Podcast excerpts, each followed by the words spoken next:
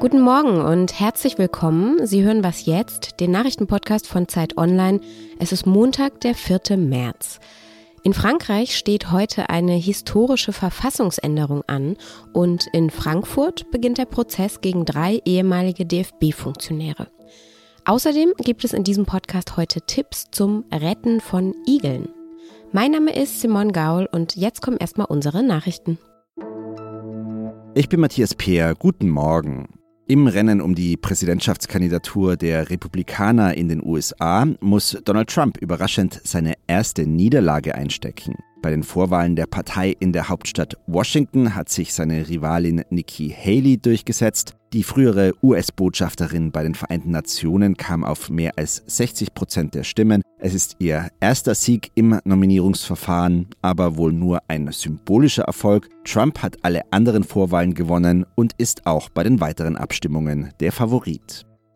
Die Polizei in Berlin sucht weiter nach den ehemaligen RAF-Mitgliedern Ernst Volker Staub und Burkhard Garweg. Am Sonntag kam es zu mehreren Einsätzen. Durchsucht wurde unter anderem eine Wohnung im Stadtteil Friedrichshain. Festnahmen gab es dabei nicht. Die Ermittler fanden auf einem Gelände aber einen Bauwagen, der von Garweg als Unterkunft genutzt worden sein soll.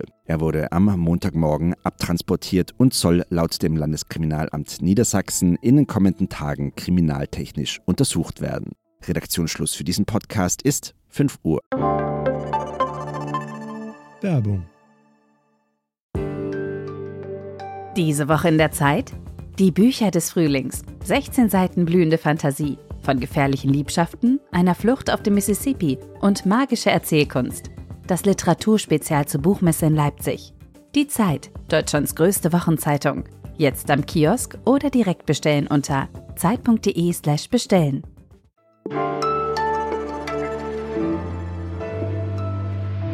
Von einem historischen Tag sprechen schon einige PolitikerInnen und Medien in Frankreich, denn heute trifft sich der Kongress, das sind beide Kammern, also Nationalversammlung und Senat, im Schloss von Versailles und der Kongress stimmt dort darüber ab, ob das Recht auf Schwangerschaftsabbruch in die französische Verfassung aufgenommen werden soll.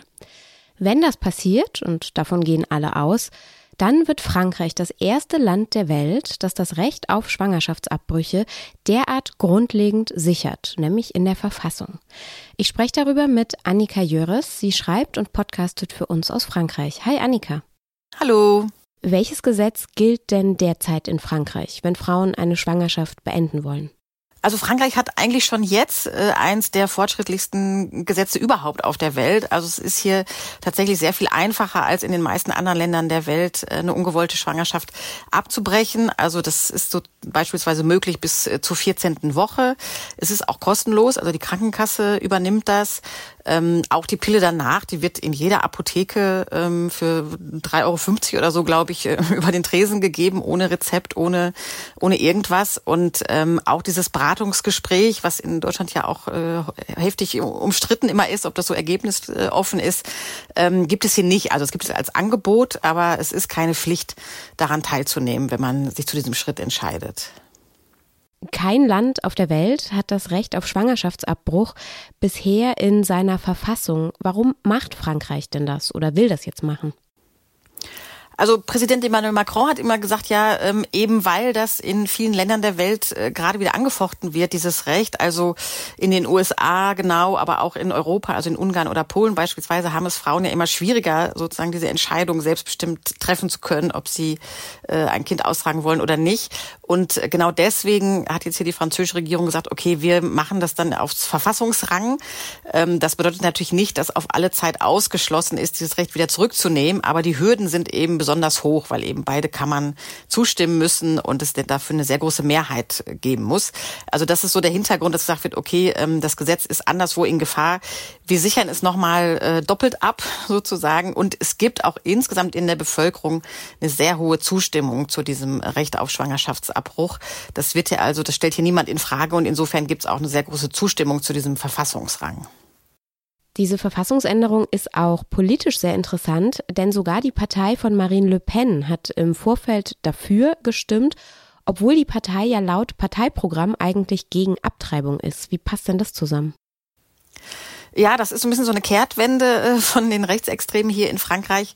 Sicherlich auch deswegen, weil, wie ich gerade sagte, eben die Zustimmung so hoch ist zu, den, zu dem Recht auf Schwangerschaftsabbruch und Le Pen ja überall ähm, versucht, sozusagen als wählbar zu, zu gelten für alle Schichten der Gesellschaft. Und sie weiß, wenn sie da jetzt sozusagen noch diese ganz äh, konservative Nummer von ihrem Vater durchziehen würde, der gegen Schwangerschaftsabbrüche kategorisch war, ähm, würde sie das viele Wählerstimmen von Frauen kosten, die ohnehin nicht so äh, zu ihrer Fangemeinde gehören. Also das das ist sicherlich äh, eine sehr taktische Erwägung, dass man da sagt, okay, da gehen wir jetzt äh, mit dem der großen Mehrheit der Bevölkerung, also sind ja wirklich neun von zehn Personen, die das in Frankreich befürworten, das Recht äh, auf Schwangerschaftsabbruch.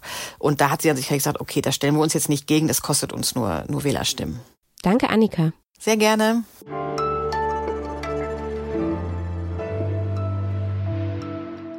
Und sonst so? Sie merken ja, es ist verhältnismäßig warm und frühlingshaft draußen und gemeinsam mit meiner Kollegin Pia freue ich mich natürlich auch über Krokusse und über die ersten Blüten an manchen Bäumen. Aber für manche Tiere können diese warmen, schönen Frühlingstemperaturen gefährlich werden. Für Igel zum Beispiel. Die wachen nämlich zu früh aus dem Winterschlaf auf und finden dann aber noch nicht genug Nahrung.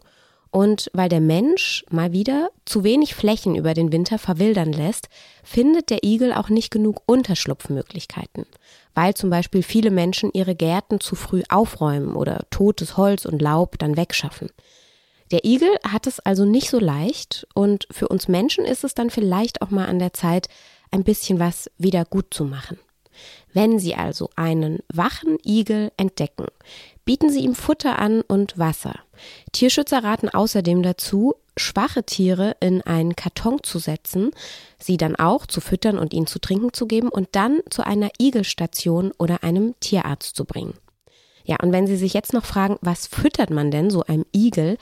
Igel essen sehr gern Katzenfutter. Das wusste übrigens auch schon mein Opa, der hat immer ein Schälchen davon in den Garten gestellt abends und als Kind konnte ich dann manchmal nachts Igel schmatzen hören und ihnen beim Fressen zuschauen. Ist richtig süß.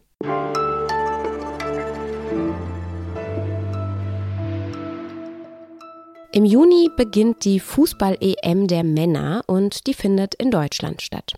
Die Erwartungen vor diesem Turnier, die sind auch ziemlich hoch, denn überall reden die Leute auf einmal wieder vom Sommermärchen 2006.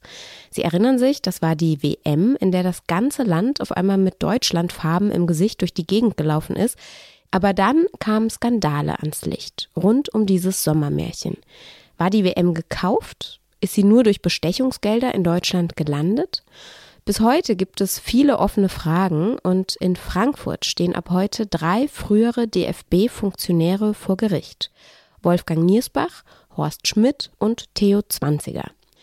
Was es mit diesem Prozess auf sich hat, das weiß mein Kollege Olli Fritsch aus unserem Sportressort. Hi Olli. Hallo Simon. Was wird den drei Angeklagten denn konkret eigentlich vorgeworfen? Steuerhinterziehung, aber nicht in die private Tasche, sondern äh, für ihren damaligen Arbeitgeber DFB. Es geht um eine Deklarierung der Zahlung der ominösen 6,7 Millionen Euro, einen privaten Kredit von Franz Beckenbauer, der über den DFB äh, beglichen wurde und letztlich in Katar versandete. Äh, wir erinnern uns an die große Recherche des Spiegel, war das Sommermärchen gekauft? Das war im Jahr 2015, als die Recherche öffentlich wurde. Seitdem haben sich äh, Scharen von Anwälten und Experten und Beratern darüber gebeugt und konnten den letzten Beweis nicht finden, dass es eine Bestechung gab. Aber jetzt in dem Prozess geht es darum, hat der DFB das damals fälschlicherweise als Betriebsausgabe deklariert und dadurch steuerlich geltend gemacht. Das wäre durchaus strafrechtlich relevant. Du hast ja gerade schon gesagt, es geht jetzt in dem Verfahren nicht explizit um die möglicherweise gekaufte WM. Aber könnte dieser Prozess vielleicht als Nebenprodukt dafür trotzdem einen Beweis liefern? Theoretisch schon, aber niemand glaubt so recht daran. Das ist auch gar nicht die Stoßrichtung der Staatsanwaltschaft und des Gerichts.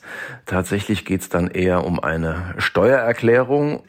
Ausgeschlossen ist es natürlich nicht, dass auch dort ein Zeuge auftritt oder ein Angeklagter etwas fallen lässt, was uns der Spur näher bringt. Aber das ist unwahrscheinlich. Letztlich hat das auch äh, dieses Geheimnis wahrscheinlich Franz Beckenbauer mit ins Grab genommen.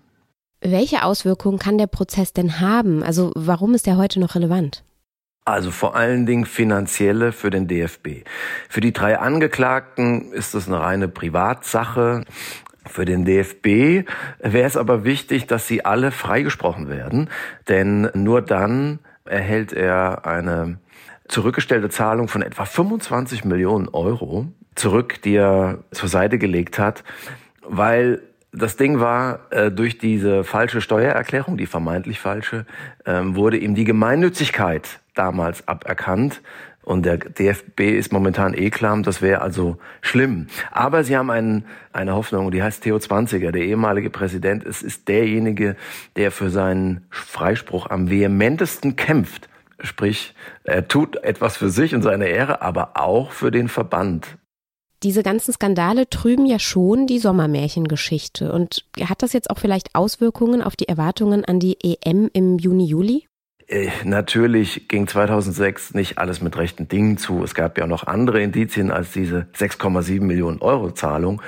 Aber letztlich bleibt diese WM ein wunderschönes Kapitel für den DFB, für den deutschen Fußball, aber auch für ganz Deutschland, das sich ja da im besten Lichte der Welt präsentiert hat. Ähm, und das haben die Menschen gemacht. Und das werden sie sich nicht nehmen lassen, auch nicht von diesem Prozess. Danke, Olli. Gerne. Ihnen, liebe Hörerinnen und Hörer, wünsche ich einen guten Start in die Woche. Heute Nachmittag können Sie um 17 Uhr unser Update hören. Schreiben Sie uns gern an wasjetzt.zeit.de. Ich bedanke mich fürs Zuhören. Tschüss.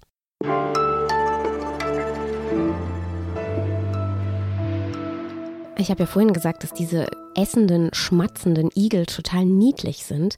Ich kann Ihnen jetzt leider kein Bild hier zeigen, aber wir können es zumindest einmal hören.